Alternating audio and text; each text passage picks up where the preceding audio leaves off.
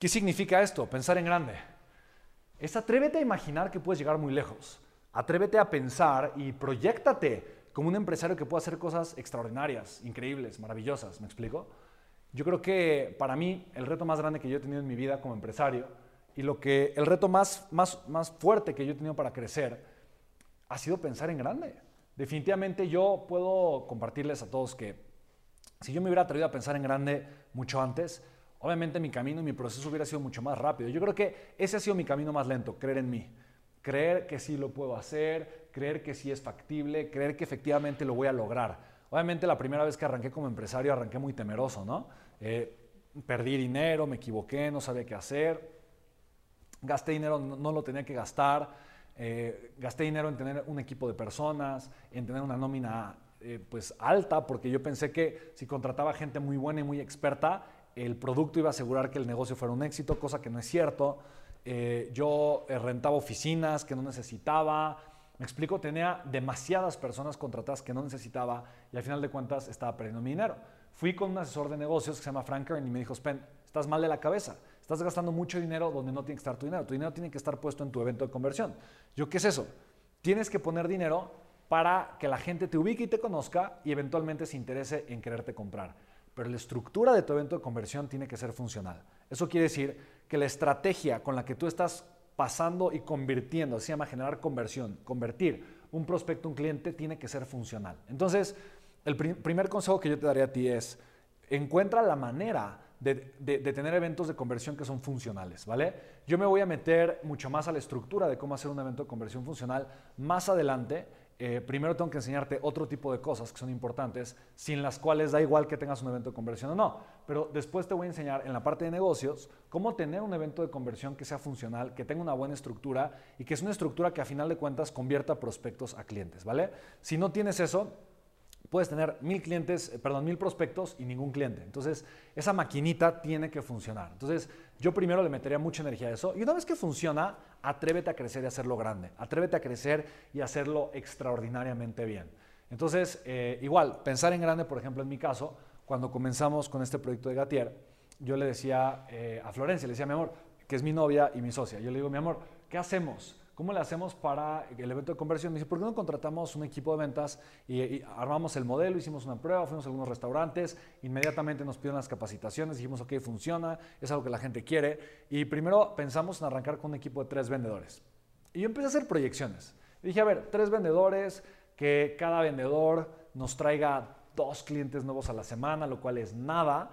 Eh, si están trabajando, eh, si les damos un sueldo base, si están enfocados en trabajar eh, de lunes a viernes, tal vez los sábados, dos clientes a la semana, eso es nada. Nosotros sabemos que, eh, o sea, yo podría traer a la semana fácil unos 20 clientes y me dedicar al 100% a hacer eso. Entonces, que un vendedor traiga dos, ok, es realista para hacer los cálculos, ok, dos. Entonces, con tres vendedores, pues tendríamos a la semana seis eh, puntos de venta nuevos. Y pensemos que la colocación del producto es al menos no son unos 20 packs, son 500 latas, ¿no? Y empezamos así a hacer las matemáticas. Entonces yo dije, como que nos tardaremos mucho en tener mil restaurantes.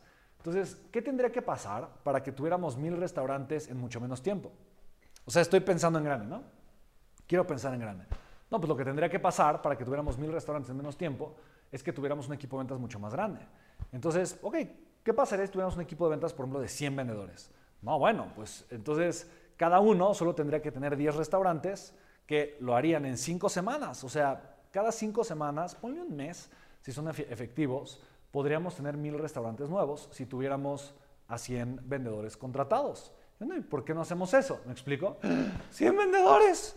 ¿Y cuánto les vas a ofrecer de sueldo base? No, pues a todos los vendedores que, tengo les ofrezco 350 eh, dólares, 7 mil pesos de sueldo base más comisiones. Entonces, eso por 100, o sea, 35 mil dólares, vas a estar, te va a ser de un costo fijo 35 mil dólares al mes para tener un equipo de ventas de 100 vendedores. Sí. Oye, pero es una locura, ¿te, vas a descapitalizar? No, porque yo a todos mis vendedores los pongo a prueba y les digo, a ver, te voy a contratar y te voy a pagar un sueldo base, pero primero te tienes que ganar el lugar. Y para ganarte el lugar, lo que tienes que hacer, ¿ok? Es trabajar primero gratis, seis semanas. Y si eres bueno y tienes ventas, te voy a contratar con el sueldo base. De tal forma que yo le pago a mis vendedores con el dinero que ellos generan. Si ellos no generan dinero, entonces no son buenos vendedores y por lo tanto no los quiero en el equipo, entonces no los contrato. Si son buenos vendedores, entonces me generaron dinero y por lo tanto con ese dinero les puedo pagar su sueldo. ¿Sí me explico? Por lo tanto, no hay forma de que pierda dinero. Entonces, ok, hagamos eso, ¿me explico? Entonces, si te das cuenta, solamente por atreverme a pensar en grande, la proyección que yo tenía primero para un año, decir, en un año vamos a lograr mil restaurantes, decir, esto lo podemos hacer en un mes. Solamente si nos atrevemos a pensar en grande, actuar en grande y hacer algo mucho más en grande. ¿Por qué? Porque lo que necesita una empresa para que sea exitosa y para que crezca y tenga resultados extraordinarios es un evento de conversión.